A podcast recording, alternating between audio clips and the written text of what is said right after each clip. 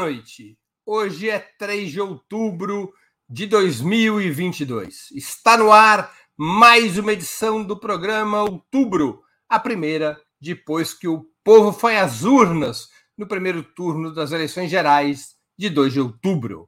Aqui você encontrará as melhores informações e análises sobre as eleições mais importantes desde o final da ditadura militar. Outubro é apresentado em três edições semanais, às segundas, quartas e sextas-feiras, sempre das 19 às 20 horas. Cada edição com um trio fixo de convidados, homens e mulheres de diversas orientações e gerações que integram a fina flor da análise política em nosso país. Hoje teremos a participação de Maria Caramês Carlotto, professora de Sociologia e Relações Internacionais na Universidade Federal do ABC. Valério Arcari, historiador e professor titular aposentado do Instituto Federal de Educação, Ciência e Tecnologia de São Paulo. José Dirceu, ex-presidente nacional do PT e ex-ministro da Casa Civil do governo Lula. Em nome de Ópera Mundi, agradeço aos três convidados e passo a primeira pergunta de nossa tão esperada noitada.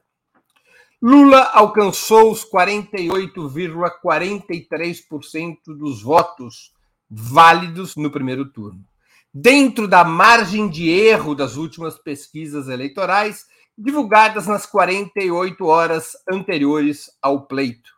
Mas Bolsonaro cravou 43,20%, contra uma previsão de 36% na véspera desses mesmos institutos de pesquisa. Ao contrário de uma onda favorável ao petista, como se imaginava, o que teria ocorrido na reta final seria, teria sido uma onda pró-Bolsonaro? Como vocês interpretam, afinal, uma diferença de apenas 5,23 pontos entre os dois principais candidatos, quando a previsão girava entre os 12 e os 14 pontos. A primeira a falar é Maria Carlotto. Boa noite, Breno. Boa noite, Valério. Boa noite, Dirceu. Eu falei que ele ia me colocar primeiro, já sabia. É, bom, é, eu acho que tem realmente assim. É, houve uma onda bolsonarista, se a, gente, se a gente considerar o resultado das pesquisas do dia primeiro e o que se verificou na urna. Eu tive o trabalho de checar qual foi essa diferença, considerando o IPEC, que faz por estado, e o resultado da presidencial nos estados. E realmente, o único estado em que Bolsonaro variou para baixo, e ainda assim muito pouco, foi o Maranhão. Todos os demais estados, ele oscilou para cima. Em algum dos 20, 22 dos 27, ele oscilou para cima é, para além da margem de erro, de dois pontos. E tem um detalhe bastante importante, que nos grandes colégios eleitorais do Sul e Sudeste, ou seja, os quatro estados do Sudeste e o Rio Grande do Sul, essa oscilação para cima, ou seja, ele ficou acima né, do que davam as pesquisas, foi da casa de aproximadamente 10% dos votos.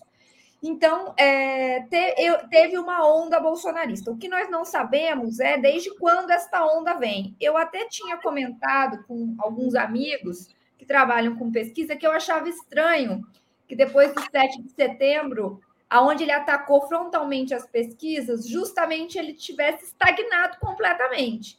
Que para mim aquilo era, era, era contra-intuitivo né? Ele, ele não oscilava nem para cima, nem para baixo, é, praticamente estagnado. Mas assim, o que, eu, o, o que a gente verificou, na verdade, não é muito diferente do que tem acontecido em outras é, eleições em que a extrema-direita corre no mundo, ela tem um, uma capacidade de chegada, né? É, é para eu terminar já, Breno? Não. Ah, tá, no que eu, eu achei que você tinha feito já um movimento, e pelos meus cálculos que eu ainda tinha uns minutinhos. Só para concluir, assim, que eu acho que tem uma. A extrema-direita tem uma capacidade de chegada, né? É, e acho que isso, sem dúvida, se, se, se mostrou aí nos, nos resultados. Né? É, isso pode ter, isso foi uma antecipação. Acho que tiveram duas coisas para concluir. Eu acho que teve um movimento de última hora de votos, que a gente não sabe desde quando começou, mas eu acho que teve também algo que eu comentei aqui no, no outubro, é, que é, foi o discurso performa, performativo do Bolsonaro contra, contra as pesquisas. O que, que eu quero dizer com isso? Que ele entendeu algo que eu tinha batido muito na tecla, de que voto é voto e opinião é opinião, e que quem decide a eleição é a política. Nós dissemos isso muito aqui, que a militância seria decisiva, e ele, contra né, um, uma derrota selada pelas pesquisas, atiçou a militância, pelo menos desde 7 de setembro, com mais intensidade. Então, ele fez um discurso que a gente erroneamente caracterizou de fake news, né, notícias falsas, mentira, e, na verdade, era um discurso performativo para produzir um resultado político que ele conseguiu. José de... segundo turno. José Dirceu de Oliveira e Silva. Não tenho muita certeza não do que, que aconteceu. São muitas as hipóteses. O que fica claro é que, por exemplo, a mobilização evangélica é um elemento importante. Né? O conservadorismo, que já vinha se consolidando no nosso eleitorado, é, acredito que se consolidou muito nessa eleição, né? se ampliou o voto conservador está se cristalizando no Brasil como uma corrente muito forte eleitoral. Em a máquina do governo, é, os recursos colocados à disposição de deputados e senadores e as campanhas de governadores também com recursos, teve seu efeito. Acho que essa questão da máquina pública, dos evangélicos, do, do, do crescimento do conservadorismo, que casou com a agenda do Bolsonaro e com a pauta que ele priorizou. É, e também estados que já, que já eram caracterizados como estados antipetistas, né? Parecia que haveria um empate. Né? Com... No norte, o Lula acabou ganhando, né? mas no Mato Grosso, no Mato Grosso do Sul, em Goiás, em Brasília, no Espírito Santo, Santa Catarina, né? mesmo Paraná. É, o Bolsonaro pôs uma diferença, mas a surpresa mesmo foi São Paulo, né? porque o Rio e Minas, ganhar em Minas e perder por pouco no Rio, estava menos, estava mais ou menos contabilizado. Agora, São Paulo, a base eleitoral do Cana MDBista, né? e antes do DEM, é, abandonou Rodrigo Garcia e optou pelo Bolsonaro e pelo Tarcísio. A votação do Bolsonaro não foi a histórica é, do Alckmin, do Aécio, do Serra contra nós, ou dele contra o Haddad, mas foi expressiva. Se nós imaginarmos o empate em São Paulo, tinha dado o segundo turno. Então, acho que a questão agora é realmente há outros problemas, né? Que a campanha não teve material, né? muitas vezes a campanha não teve uma mobilização intensa, que foi sendo espontânea, né? O crescimento do Lula, da campanha do Lula, foi muito espontânea e adesão de setores não de esquerda, setores intelectuais, artistas, né? É, e mesmo a mobilização das cidades particularmente do Nordeste, onde acompanhei muito, foi muito espontânea. Inclusive, cada, cada, cada cidade, cada setor, cada região se virou para arrumar material para fazer campanha. E há, e há sinais também que faltou, inclusive, comitês, coordenação estadual em muitos estados. Se deu pouca atenção para os estados do Norte, por exemplo. Você vê que o PT, o caso do PT, perdeu um deputado que tinha em Sergipe, no Mato Grosso, no Amazonas, no Tocantins e no Acre, por coeficiente. Inclusive, a do Mato Grosso foi mais votada do, do Estado, mas não entrou. Então, acho que há uma mescla aí também é, de ausência de orientação, de coordenação, de estrutura que não, deve, não foi o elemento decisivo, mas precisa ser avaliado. Valério Arcari. Bom, nós estamos no dia seguinte, Breno, então este é um momento em que nós temos que, primeiro, considerar o que aconteceu e depois por que aconteceu. São dois momentos diferentes na análise.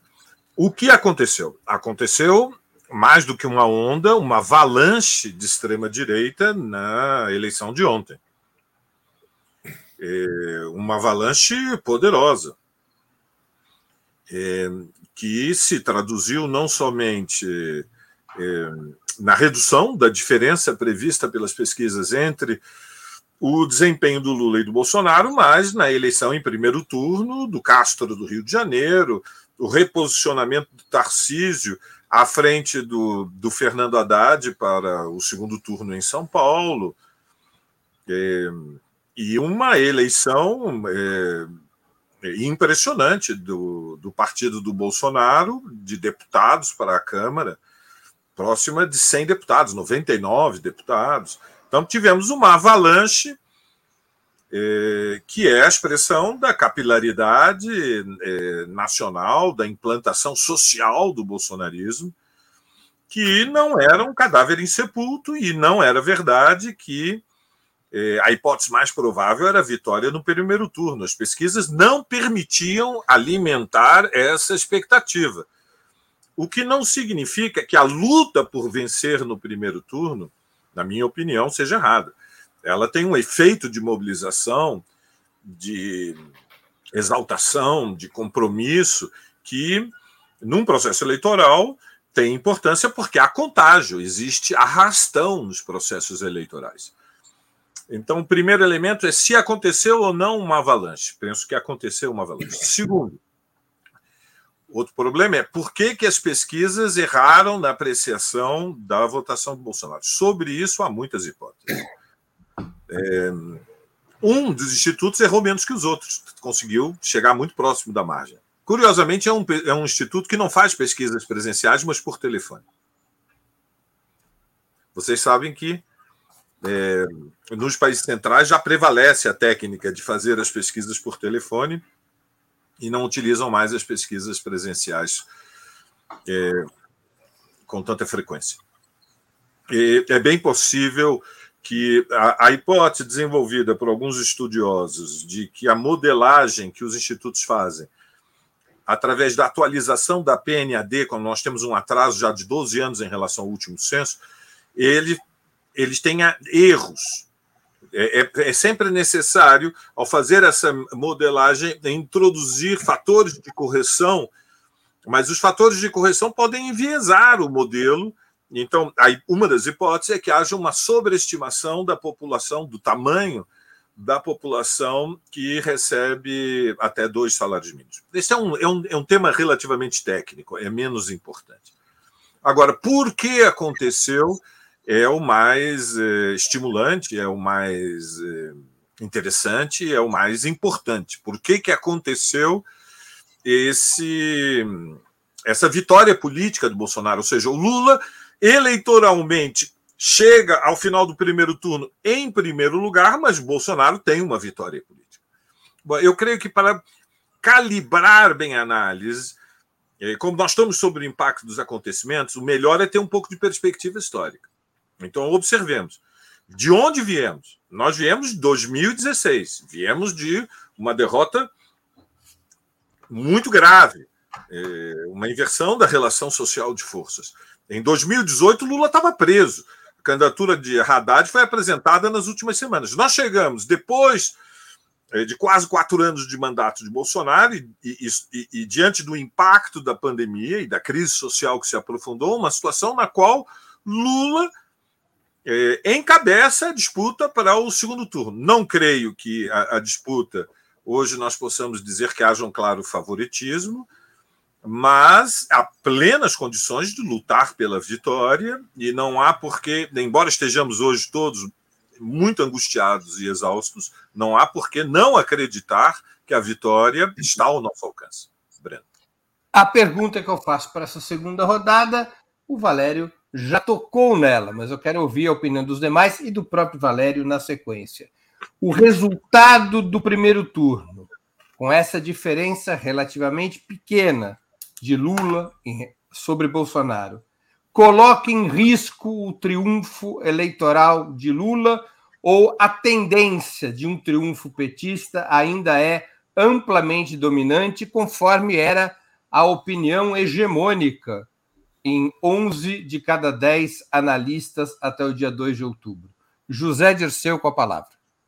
É, triunfo petista não vai existir, né? Vai existir um triunfo de uma frente política, que vai ser Sim, mais amplo. Petista, do candidato petista, triunfo do candidato. É, mas, mas esse caguete aí deu muito problema para nós no primeiro turno.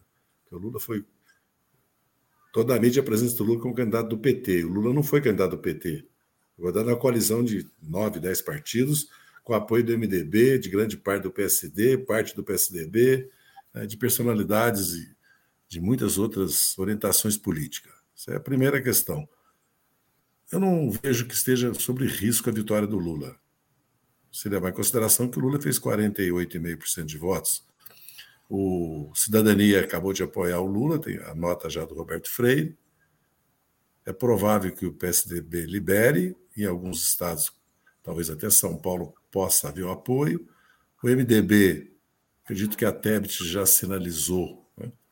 e pode haver também uma liberação no MDB, que já 14 ou 15 estados já apoiam o Lula.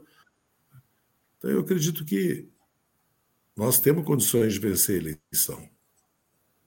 E não acredito que foi uma derrota política. Nós não vencemos no primeiro turno, mas 48,5% pelos próprios elementos causa que o Valério retomou, né, que nós fomos reprimidos praticamente de 2015 a 2018.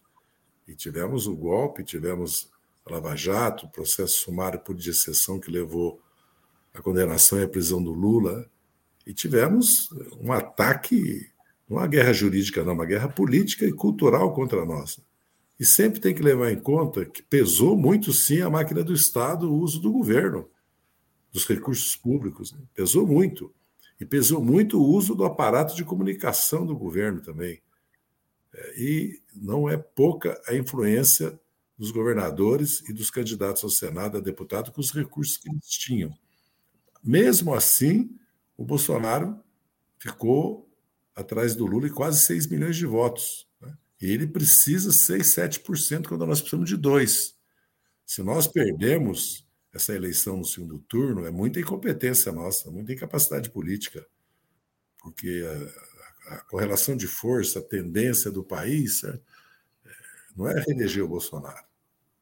Em, em, muitos setores da sociedade que não são de esquerda, não são populares, né? é virar a página do bolsonarismo. Então nós também temos que olhar como é que foram os debates, como é que foi a nossa propaganda na, no rádio e na televisão, como é que foi a organização da nossa campanha, porque senão fica só. É, porque a militância e os apoiadores voluntários, né, maré, houve uma maré de apoio ao Lula extraordinária nas últimas duas semanas. Né? Basta ver os nós já comentamos aqui, os piseiros no Nordeste. Então, eu acredito que nós temos todas as condições de vencer a eleição.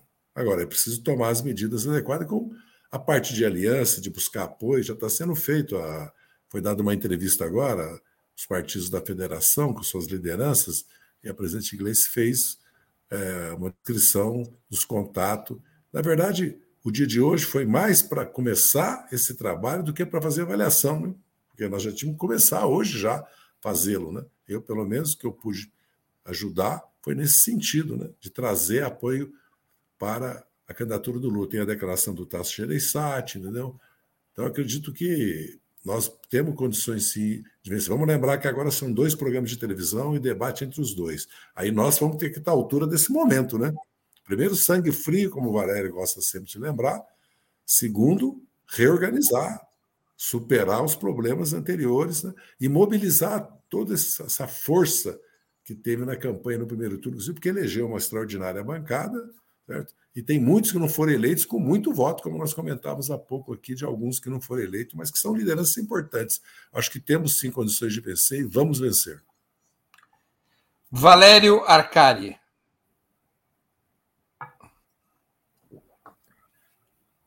Tá sem som, Valério.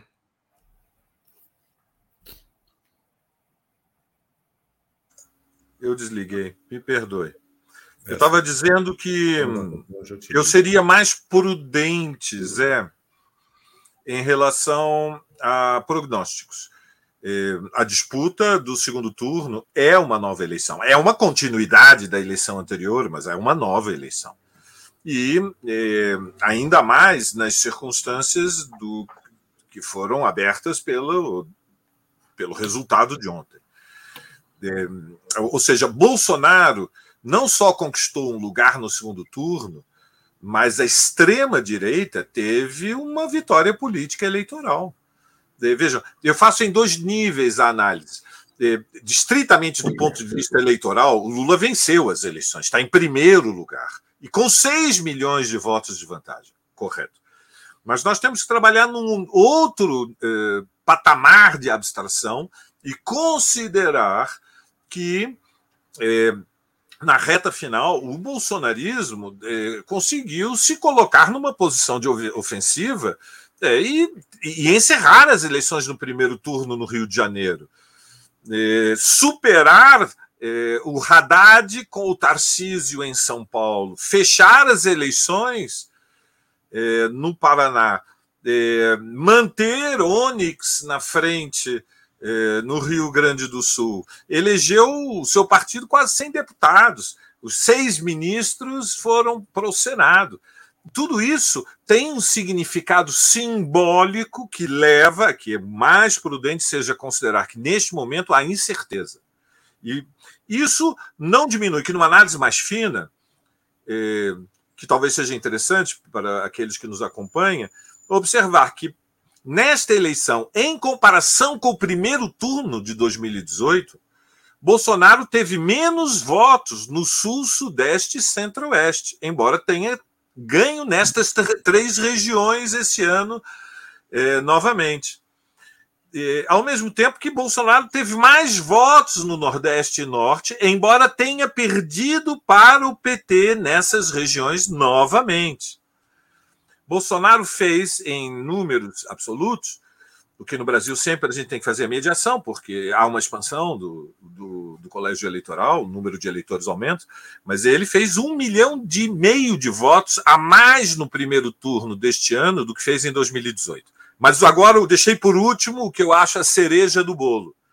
Bolsonaro, em 2022, caiu nas capitais e quase todas as grandes cidades mas foi melhor nas cidades pequenas e médias. Enfim, é, eu penso que quando nós fazemos. Galera, só uma questão. Mas o Bolsonaro ganhou em 16 das 27 capitais e o Lula em 11. Sim, mas tem que considerar quais são as capitais, né? É, Não, você é tá... tem um comentário sobre tá as capitais. É um comentário cartográfico. São... Lula ganhou em São Paulo e teve a melhor votação em São Paulo da esquerda desde 1989, na cidade de São Paulo, inclusive no meu bairro. Os palmeirenses saímos das ruas e garantimos a vitória de Lula aqui nas Perdizes. Mas, ao mesmo tempo, você tem que considerar quais são as capitais. Perdemos no Rio, mas ganhamos em São Paulo, ganhamos em Porto Alegre, ganhamos em Belo Horizonte, surramos o bolsonarismo em Salvador, a maior diferença de todo o país, nas grandes cidades, à exceção do Rio de Janeiro, Bolsonaro foi é, derrotado. Nas regiões metropolitanas, Belém, enfim. O que eu quero alertar é que, paradoxalmente, embora tenhamos tido esse resultado muito positivo, que revela que aonde a classe trabalhadora está mais organizada, aonde os movimentos sociais, os movimentos de mulheres, de negros, de juventude, movimentos ambientais tem implantação social maior, o bolsonarismo já foi derrotado no primeiro turno. Mas, paradoxalmente, houve uma avalanche reacionária. Isso deixa, eh, eu creio que, do, ponto de vista da análise, o mais prudente é nós considerarmos que há incerteza e que está tudo em disputa e que nós vamos ter que convocar os nossos comandos, os dirigentes, os quadros, a militância, a área de influência, os simpatizantes e até os distraídos para uma luta implacável nas próximas quatro semanas, porque o que está em, em disputa é o destino do Brasil. que está em disputa é que se Bolsonaro vence, estamos diante do na beira do abismo de uma derrota histórica e que o caminho de a vertigem do abismo nos leva a um regime autoritário, nos leva a um regime bonapartista. As liberdades democráticas estão todas ameaçadas. Portanto, agora é necessário lutar com fúria, Breno, com fúria. Maria Carlotto. Então, Breno, eu acho que a gente vai analisar as causas do que aconteceu em algum momento aqui nesse programa. Então, eu vou me focar na tua pergunta específica, que é a eleição do Lula está dada, está dada como, segundo você, avaliavam no, é, 10, 11 em cada 10 analistas. Eu quero dizer que eu não era parte desses analistas. Eu escrevi um texto no dia 10 de agosto dizendo a eleição não está dada. Depois eu escrevi um outro texto no portal Holofote de 18 de agosto dizendo cuidado com o já ganhou das pesquisas porque o que vai decidir a eleição é a militância e, a, e, o engajamento político. Então, eu acho que a gente tem que tirar uma lição muito importante desse primeiro turno, que é uma lição que, na verdade, nós já vínhamos batendo aqui no, nesse programa, né? Que é a política, estúpido. Faz política, as pessoas estão se engajando, estão se mobilizando, revertem resultados. Então, eu acho que a gente precisa tirar uma lição que é que a mobilização é muito importante. Claro que existem fatos concretos né, que têm que ser levado em, levados em consideração. Né? Acho que além do que o Dirceu já trouxe, o Valério já trouxe, o Lula precisa, para vencer, de pouco menos de 2 milhões de votos, enquanto o Bolsonaro precisa de pouco mais de 8 milhões de votos.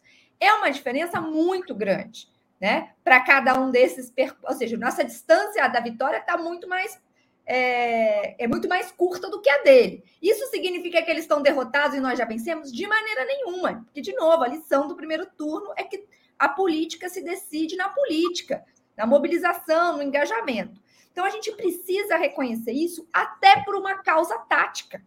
Né? A gente precisa mobilizar mais. Na minha opinião, o que, nos, o que impediu a nossa vitória e aí eu tenho uma, uma divergência de que não é verdade que os institutos não permitiam cravar uma vitória no primeiro turno. A gente ficou a 1,57% da vitória. Foi pouco, principalmente porque é, eu acho que com um pouco mais de campanha, especialmente nas grandes regiões metropolitanas e especialmente no Sudeste, a gente teria chegado lá.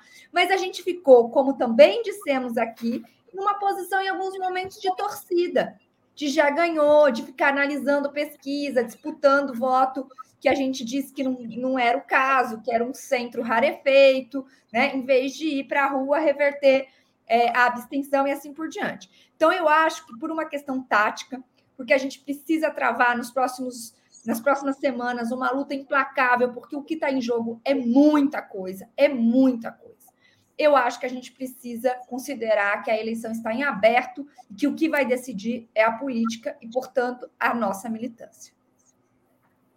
Muito bem, três minutos cravados. O troféu aí. Troféu Belfort Duarte, nossa tricampeã. Mais uma questão. Vocês acham que seria suficiente para conquistar a vitória atrair o apoio de Simone Tebet e Ciro Gomes, além de demais candidaturas ao centro, à direita e à esquerda que não estiveram com Lula? Ou, além de ampliar, ou mais do que ampliar a coalizão, a aliança pró-Lula, seria também necessário operar algum tipo de virada na orientação de campanha? A orientação de campanha cometeu equívocos que deveriam ser corrigidos para que se possa alcançar a vitória no segundo turno, ou o fundamental se restringe à ampliação dessas alianças? Valério Arcari. Eu tenho argumentado ao longo dos últimos meses, e devo ter em algum momento expressado essa opinião no, no outubro, que é, eu via três perigos na orientação da campanha. O já ganhei, a romantização do passado e o giro ao centro.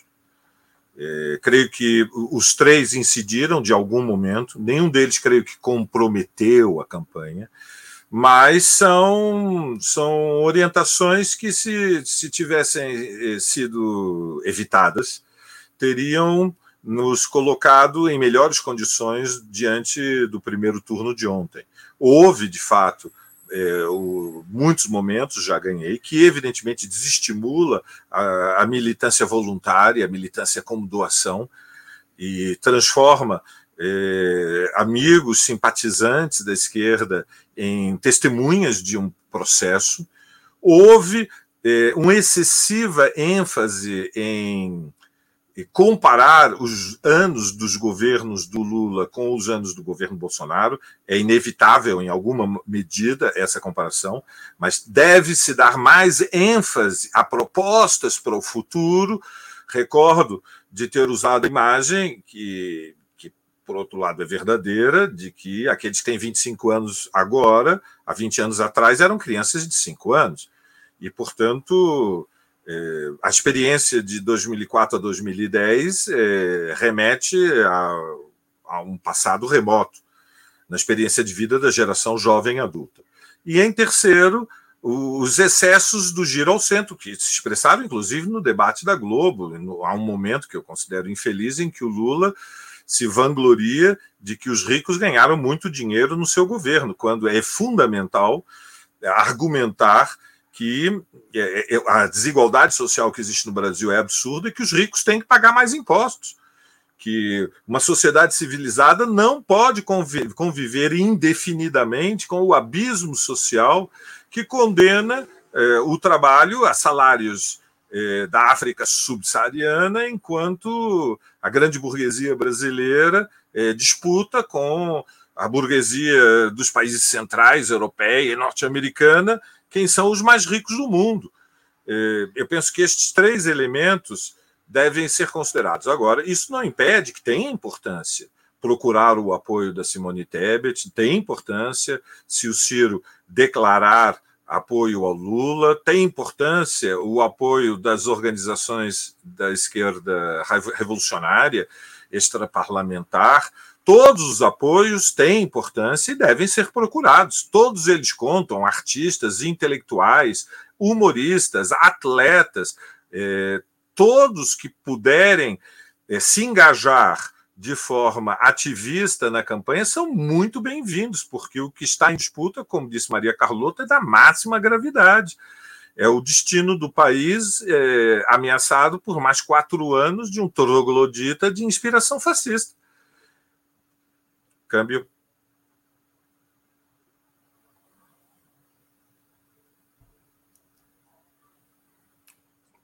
Maria Carlotto com a palavra. Então, eu acho, você perguntou o que é fundamental, se são as alianças, o que é mais fundamental, se são as alianças ou o que seria, né? Eu acho que o mais fundamental nesse momento é organização, aumentar a nossa organização e aumentar a nossa mobilização. Eu acho que isso precisa ser o fundamental. E para isso, eu acho que a gente precisa polarizar. Polarizar com o Bolsonaro, eu acho que a gente precisa subir o tom, a gente precisa deixar claro o que está em jogo, a gente precisa formular propostas, a gente precisa aumentar o nosso material, aumentar a visibilidade da campanha, né? É, se diferenciar. Eu acho que isso é, vai ser absolutamente essencial para esse segundo turno e já disse né, na minha fala anterior que eu acho que foi um ponto que a gente poderia ter é, feito melhor, que era organizar mais e mobilizar mais. Né? É, acho que a, um outro erro que a gente cometeu aqui, acho que foi um, um como concordo com o Valério que não comprometeu, mas eu acho que foi um erro que a gente precisa avaliar, que a gente polarizou pouco com o Bolsonaro e com os candidatos bolsonaristas no primeiro turno. A gente deixou eles correrem muito soltos. Né? Eles, a gente deu muito espaço. E acho que teve dois momentos dramáticos disso: a PEC eleitoral e o 7 de setembro, né? em que eles tiveram muito espaço de ação. A gente tinha que ter é, tensionado mais. Tá? Agora, é, além disso, acho que é, é, um erro não polarizar pelo simples fato de que o Bolsonaro já disse que vai polarizar com a gente. Ele falou em guerra ideológica, que para ele é uma guerra santa, ele vai vir para cima. Então a gente não pode fugir dessa disputa. É um erro fugir dessa disputa. Dito tudo isso, significa que o apoio da Simone, do Ciro, de quem mais vier, é irrelevante, pouco importante de maneira nenhuma. Eu acho que o Lula faz muito bem de buscar apoios, faz muito bem de aceitar apoios, mas isso não pode substituir a mobilização e a polarização. José Dirceu. Tá sem som. Microfone, Zé. Não, estou com som. Agora está. Não, estava antes, eu não mexi aqui. Acho que o problema é aí. Aliás, o som está muito ruim hoje. Você precisa comprar uns equipamentos novos, o Breno, investir um pouco. Toda hora cai aí, tique, tique, tique, tique, dinheiro aí para você. Acho que eu tenho um pouco a acrescentar, porque é evidente que o Beabá do segundo turno é buscar apoio naqueles que não foram para o primeiro turno e, e tendem a não se alinhar com o Bolsonaro, inclusive de setores sociais, políticos, como o Valério descreveu aí, é, setores da sociedade em geral.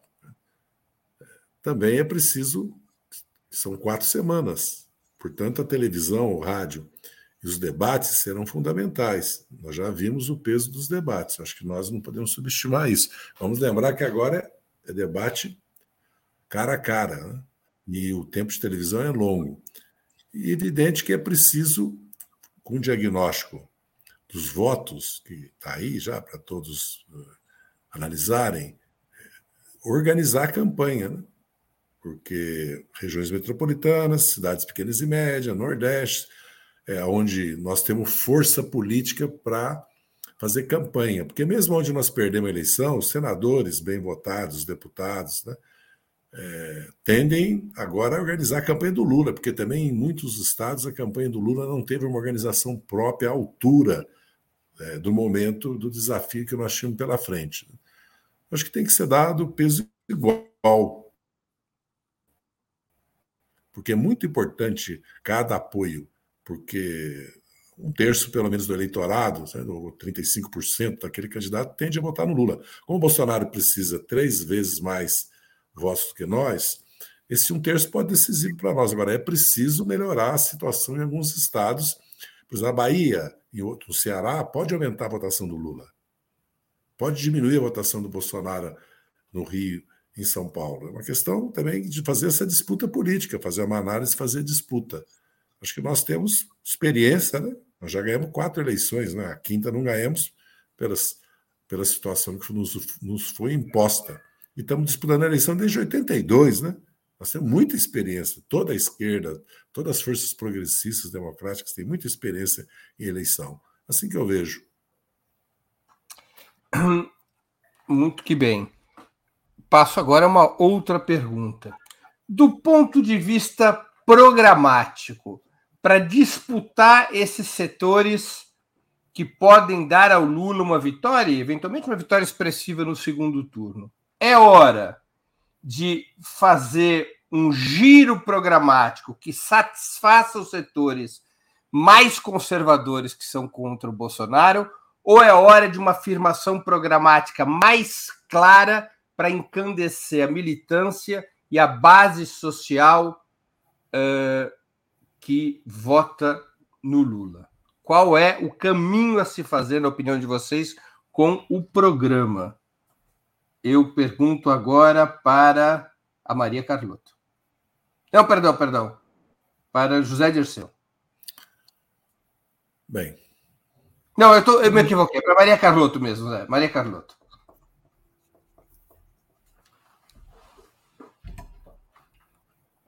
Pergunta difícil é sempre para mim, Zé. Pergunta difícil é sempre a. Porque, porque nós sabemos que vai ser respondido à altura. Ah, é sim. Não, olha, eu Maria Carlotto, vamos lá. Claro. Não, eu acho que o decisivo é a, é a mobilização. Né? Eu acho que tem que mobilizar.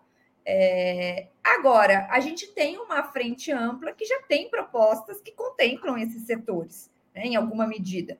Eu não acho que é, eu acho que isso, esses acertos, eu acho até que eles já foram feitos é, a, na minha avaliação, não, não é uma medida adequada, né? Adequada no sentido de nos possibilitar agora fazer propostas mais claras com um programa que contemple o nosso programa, que é o programa que a gente apresentou, a gente já falou disso em outros momentos. Tem a, né, a, é, a revogação da, da reforma trabalhista, a revogação da PEC do teto, aumento do salário mínimo, tem uma série de medidas é, que podem ser talvez melhor detalhadas, né? É, para que, que nos permita fazer essa disputa ideológica que vai ser muito importante no segundo turno. Agora, eu acho que a gente, a gente tem que evitar dois riscos. Né? O primeiro é se deixar pautar pelo bolsonarismo.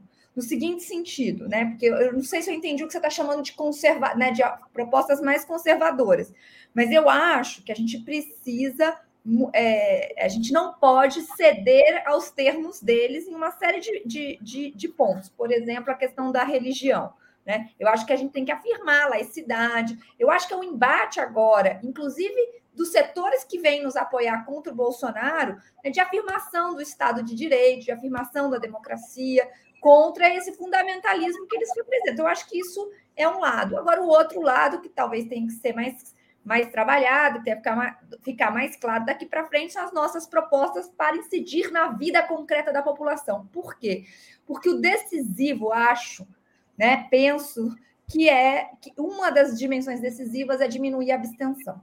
E essa abstenção pode, pode é, se reduzir com um engajamento maior em torno de, de propostas que incidam concretamente sobre a vida das pessoas. Isso tem que ser mais detalhado né, e tem que ser apresentado para que a militância possa trabalhar esse voto. Né? Por que nós somos contra o Bolsonaro? Por que, que nós precisamos eleger o Lula? Isso tem que ficar muito claro e fazer uma campanha muito eficiente agora nesse segundo turno em torno disso.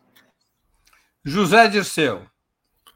Bem, vamos, vamos pelo PDT. Né? PDT, inicialmente, numa, se eu entendi, numa conversa por WhatsApp e telefônica entre a nossa presidente inglês e o presidente Lupe do PDT, foram colocado três questões: renda mínima, educação integral e a renegociação das dívidas. Né? A proposta que o Ciro fez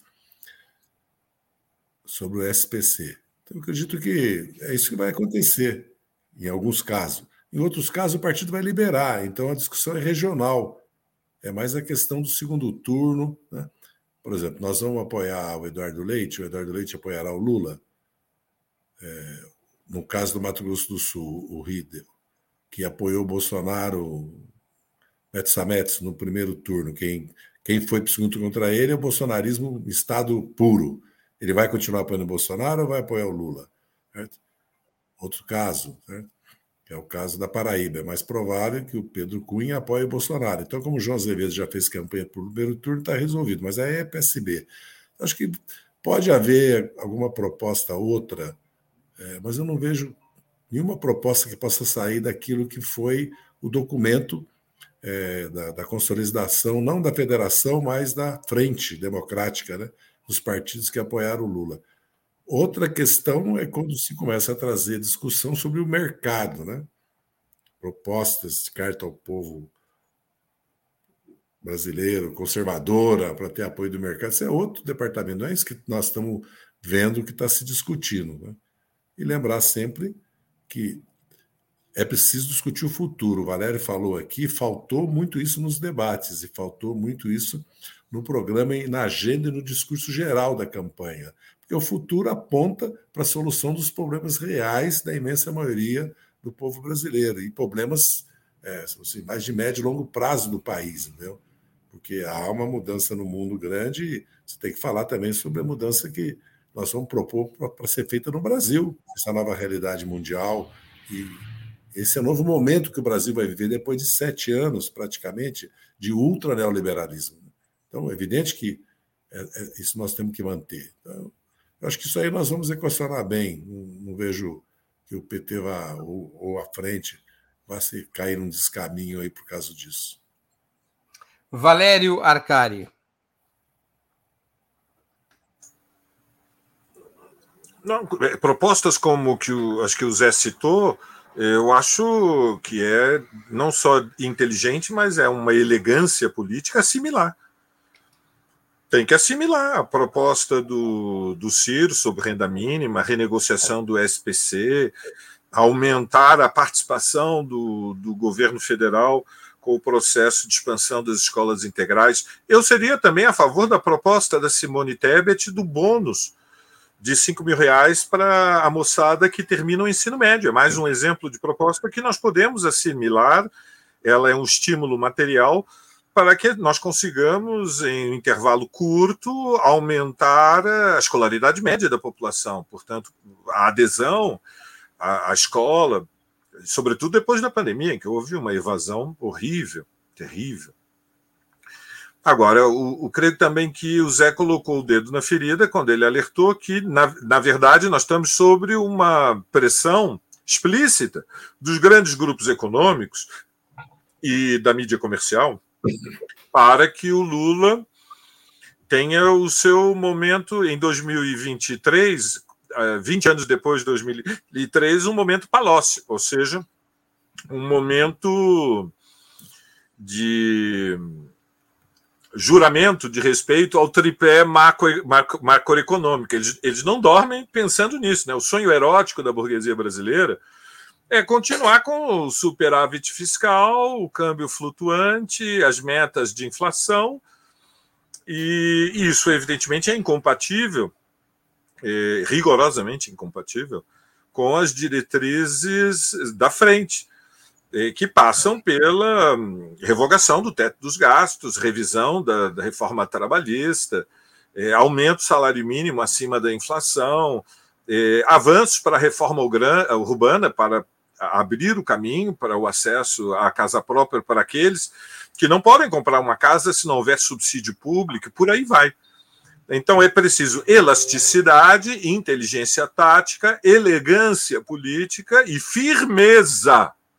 Aqui de todas estas, digamos, eh, movimentos, eu queria eh, sublinhar a importância da firmeza, porque nós temos compromissos que são invioláveis com a nossa base social, que é a grande maioria do povo mais explorada e mais oprimida. Então, é, é um movimento tático que vai ser muito importante nos próximos dias e Oxalá seja bem sucedido.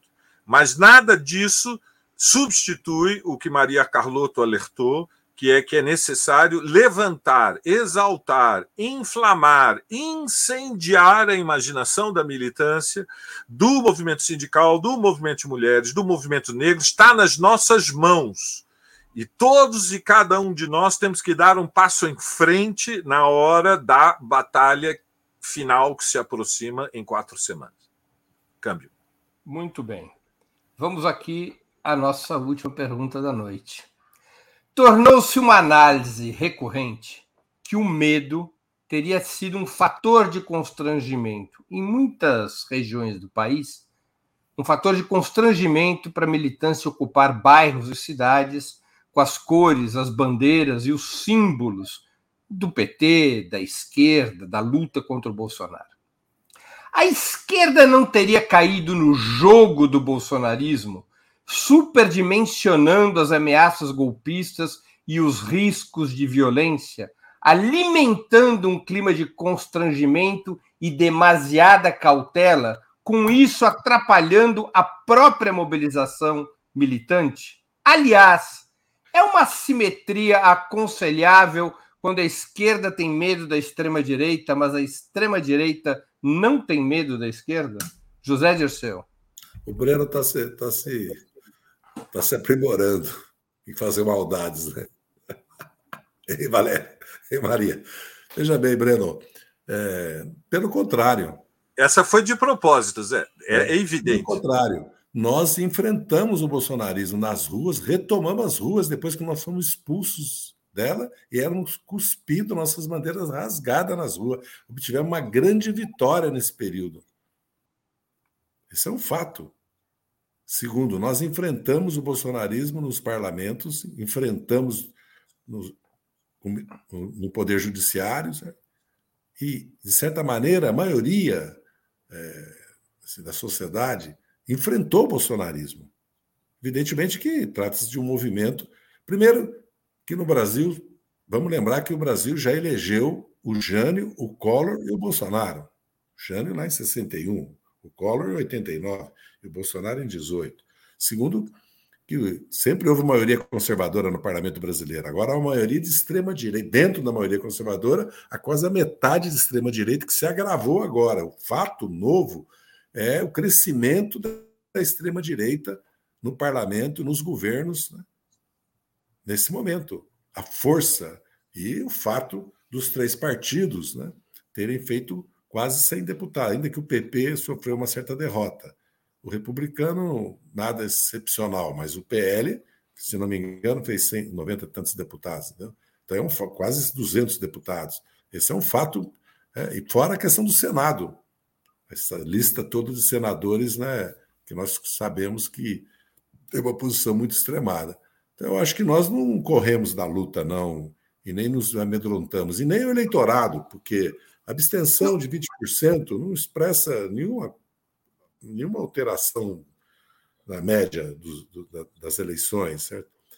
E, pelo contrário, acho que o Bolsonaro recuou e as eleições foram pacíficas. Não houve uma presença agressiva do bolsonarismo nas ruas, até porque a justiça deixou claro tomando medidas drásticas de prisão, de condenação. Né? Isso tem que levar em conta que o Poder Judiciário, no caso o Supremo e o TSE, tiveram um papel muito importante, mesmo o Congresso Nacional, porque em certos momentos que o Bolsonaro quis ultrapassar a linha constitucional, o Congresso não lhe deu guarida. E quando ele quis impor certas pautas também, o Congresso não lhe deu guarida, apesar de ser um Congresso de centro-direita, majoritariamente.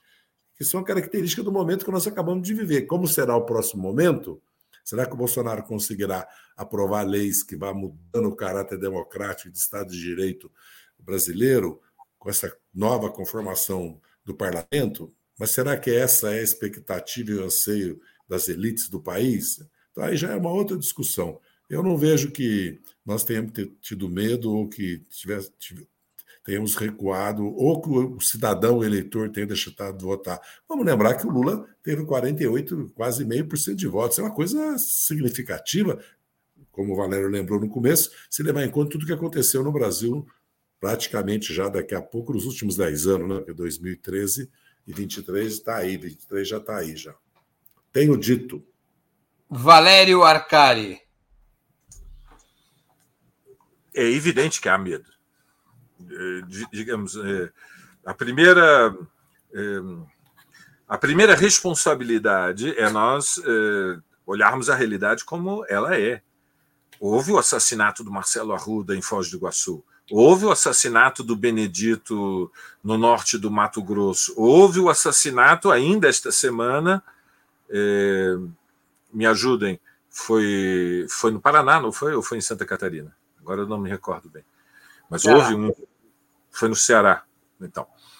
E, e além disso, é, houve incontáveis momentos de pequenos choques. Então, se estabeleceu o medo, porque nós viemos de uma situação reacionária em que a relação de forças era desfavorável. Ou seja, em que o setor politicamente mais ativo, sempre quando interpretamos a realidade, um pouco frágil e universal nos oferece, ou nos, uh, nos, nos eh, aprisiona numa ilusão de ótica. Há setores politicamente mais ativos. Os setores politicamente mais ativos da extrema-direita estão muito mais radicalizados do que o nosso povo. E isso é a expressão da, da relação de forças. Ela está em dinâmica transitória. Senão o Lula não tinha chegado a 48,5 no sufrágio universal.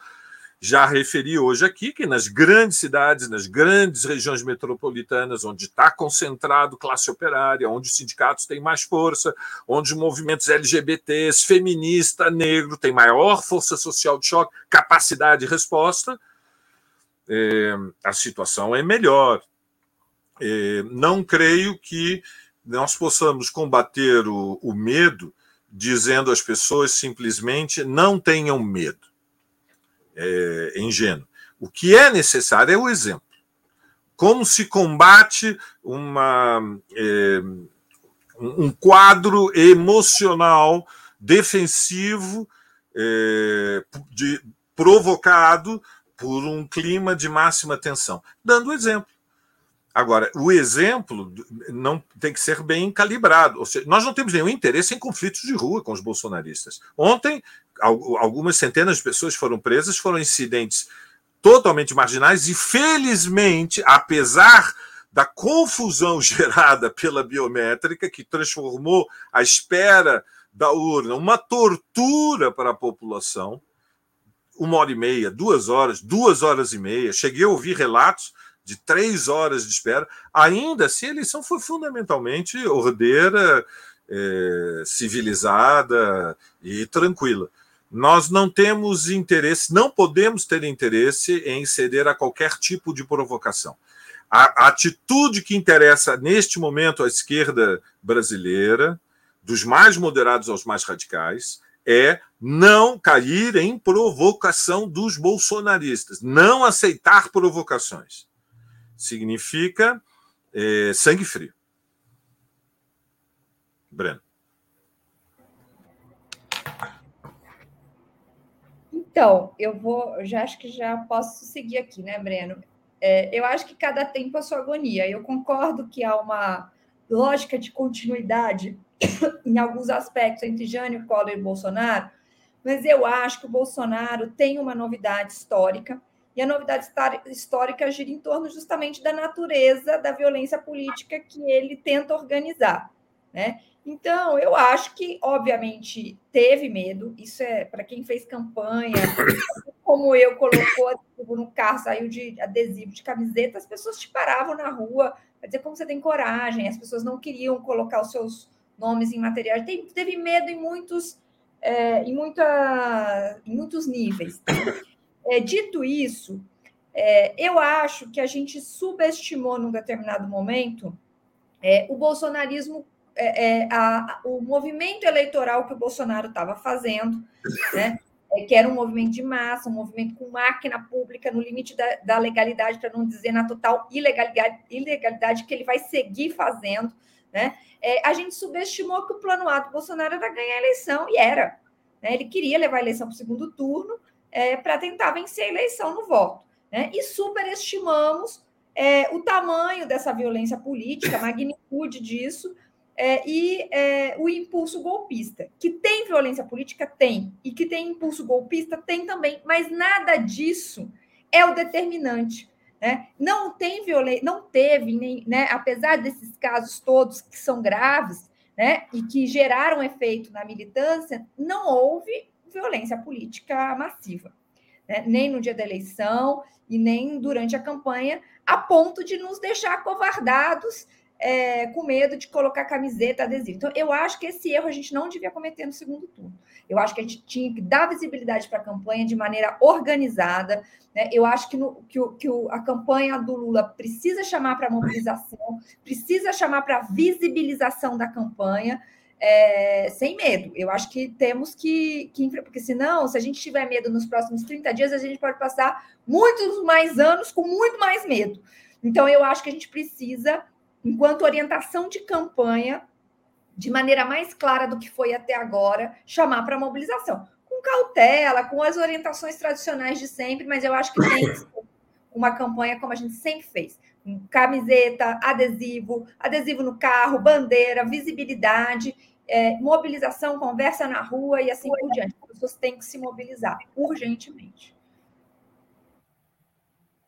Bem, chegamos ao fim de mais uma edição do programa Outubro, dessa vez sem o meu intervalo comercial, depois que o Zé Dirceu disse que estava pingando moedinhas no nosso cofre, sem publicidade, eu fiquei quieto aqui, deixei a conversa correr sem esse tradicional pedido de apoio que eu faço agora. Contribuam, contribuam.